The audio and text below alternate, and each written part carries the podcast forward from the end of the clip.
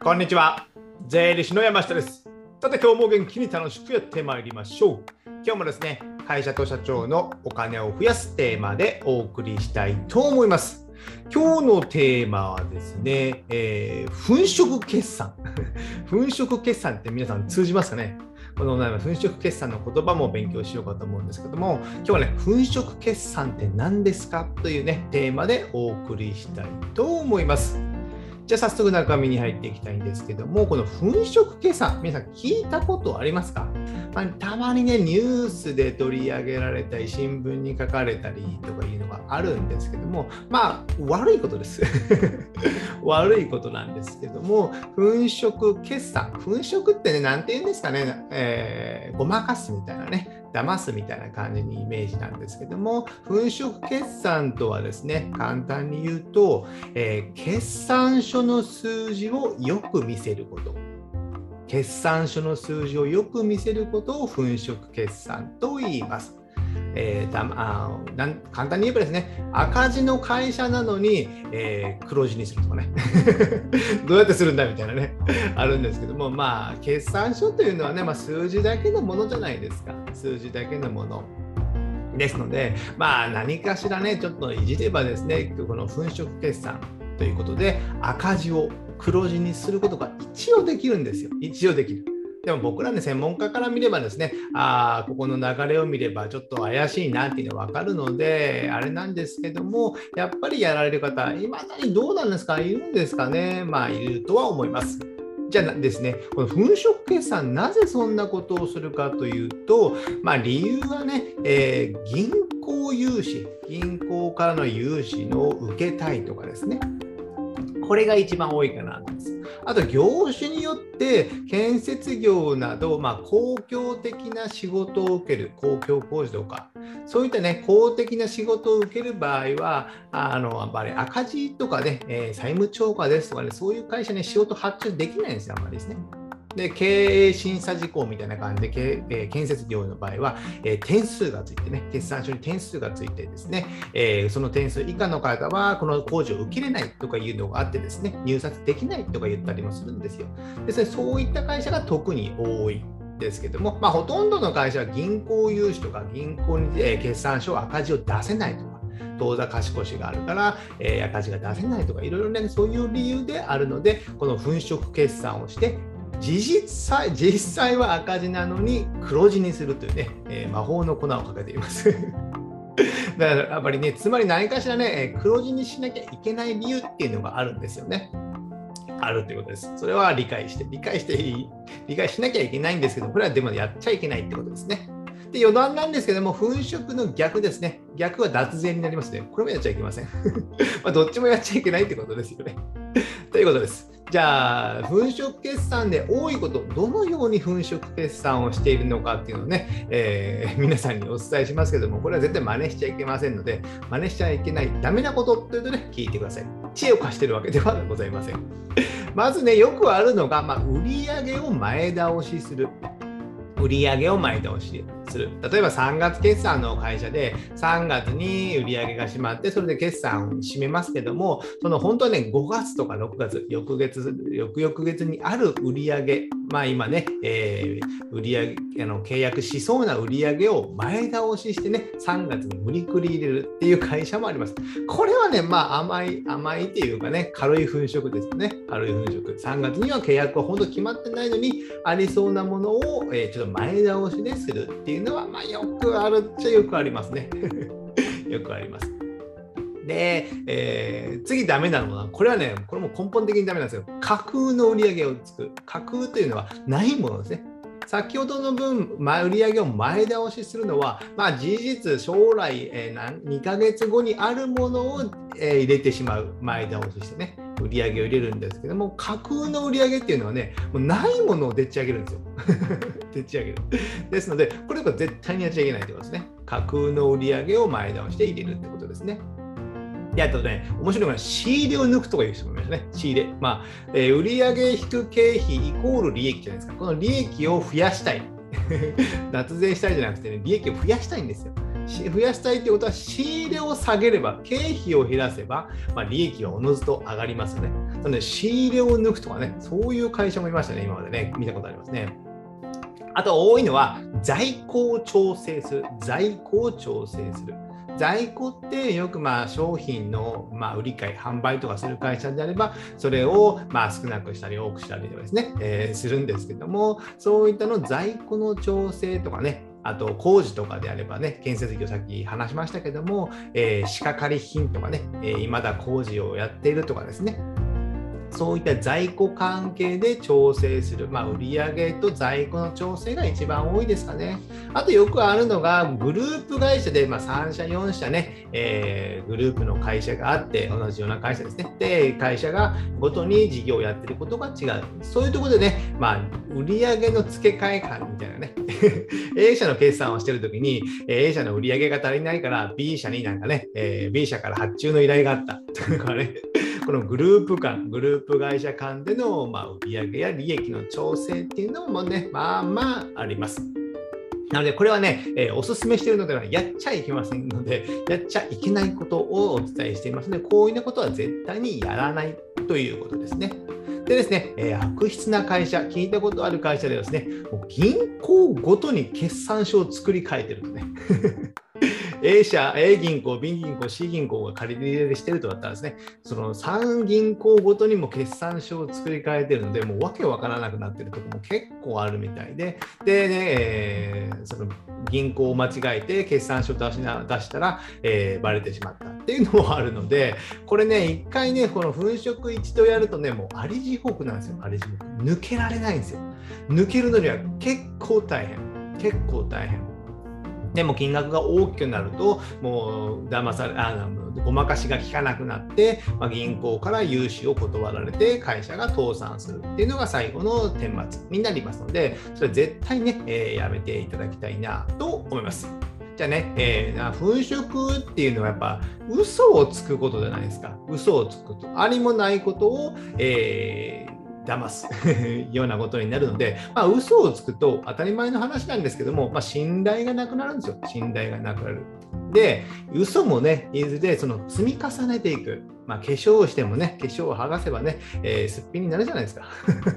それは別の問題かもしれませんけども、いずれバレるんですよ、バレる。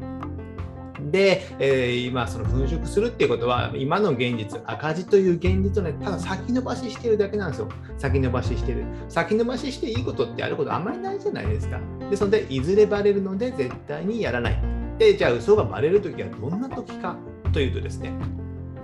あの顧問税理士、まあ、税理士事務所にね、決算書の依頼とかしてるじゃないですか。で、顧問税理士さんの、まあ、担当者税理士さん、税理士さんのスタッフですね、スタッフが変わった時とかは結構よくありますよね。まあこれは、まあ、仕方ないんですけども、やっぱね、それさっき言ったように銀行ごとに決算書を作ってるとか、粉飾してるとなると、やっぱね、わけわからなくなることがやっぱあるんですよ。僕自身もね、本当ね、えー、もう20年前、20年近く前かな、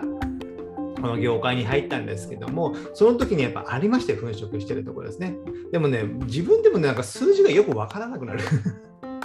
これがどこが粉飾してるのかですね。それをじゃあ別の担当者に引き継ぐとなると、その時にミスが出て、えー、銀行とかにバレるっていうこともあります。あと会社ね、会社自体のそのものの経理担当者が変わるということですね。そういった時にもあるってことですね。これはしか仕方ないというか、やる方がダメなんですけども、こういう時にバレる。あとね、これはね、会社を売るときとか、例えば会社を売って売るときに、売る前にですね、えー、会計士、えー、会計士とかからあの決算、決算書とかね、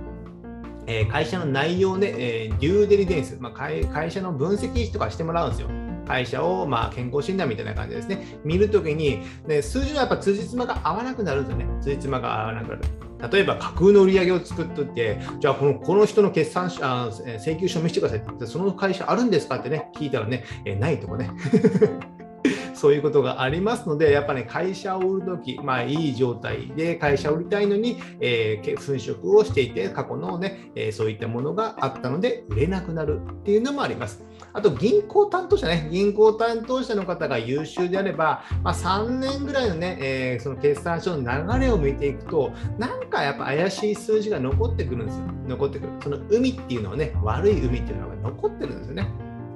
ね、この海を消すのは結構大変です。結構大変。これを消してきれいに復活するっていうのは会社は結構少ないです。最終的には、えー、倒産する会社がほとんどです。ですね、この銀行担当者からバレる、バレるっていうかね、見見透かされるっていうことはあるかなと思います。じゃあ、この嘘がバレると、えー、銀行融資がもうまず受けられなくなるんですね。赤字っていうことはもうほとんど金がない会社なんですよ。で、銀行の融資頼みで生きてるみたいな感じ。だから、粉飾決算にして、えー、赤字を黒字に変えなきゃいけない。だからこれがね、銀行が分かると、それ当たり前の話、えー、貸すものも貸さないですよね。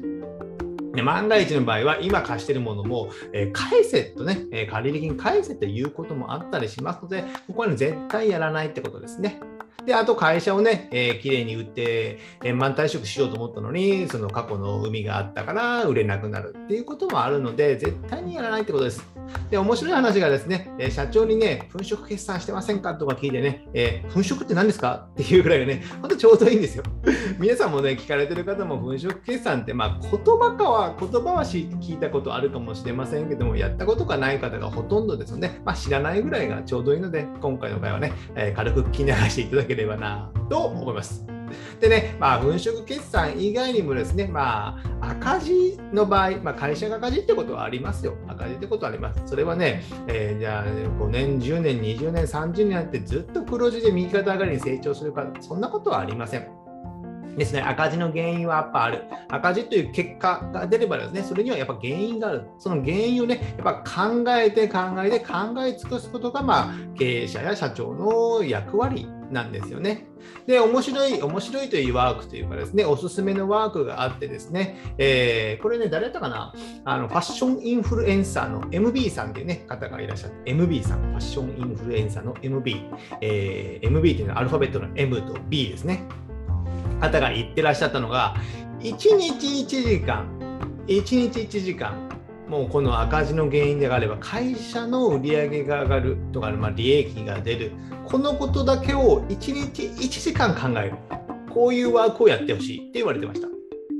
これはね、仕事をやりながらとか、なんか作業をやりながら、運転をしながらとかいうのもま考えるのはいいんですけども、それだけ、それじゃなくてですね、1日1時間それだけのことを考える時間。なので、机に向かってそれだけのことを考える。この時間をね、まあ、カフェとかがいいんですかね。カフェとかがあったら、1日1時間もうノートとペンだけ、まあ、パソコンでもスマホでもいいけど、それを持って、それだけを考える時間を作る。そうすると、1ヶ月でま約30時間じゃないですか。3ヶ月もすれば90時間、まあ、100時間近くなりますよ。これぐらいずっと考える。これで、え何も対策が思いつかなかったら、もう経営者失格ですよ。経営者できないってことですよ。極端な話ですね。悪い言い方をすれば。厳しいかもしれませんけどもでもこれぐらい、ま考える時間を作って自分でパッパ考えなきゃいけないですよ。それは自分の会社だからですね社長であれば自分がそこは責任を持って考えなきゃいけない。それぐらい考える時間っていうのがやっぱ大切。それもねそれだけの考える時間っていうのが意外と忙しいとねこういうことを考えませんので僕自身は結構考えてますね。まあそのそれだけの時間っていうのはまあ毎日1時間は取ってませんけども、えー、結構10分20分でも考えるように結構してます。でそれ真剣にこの原因を考える。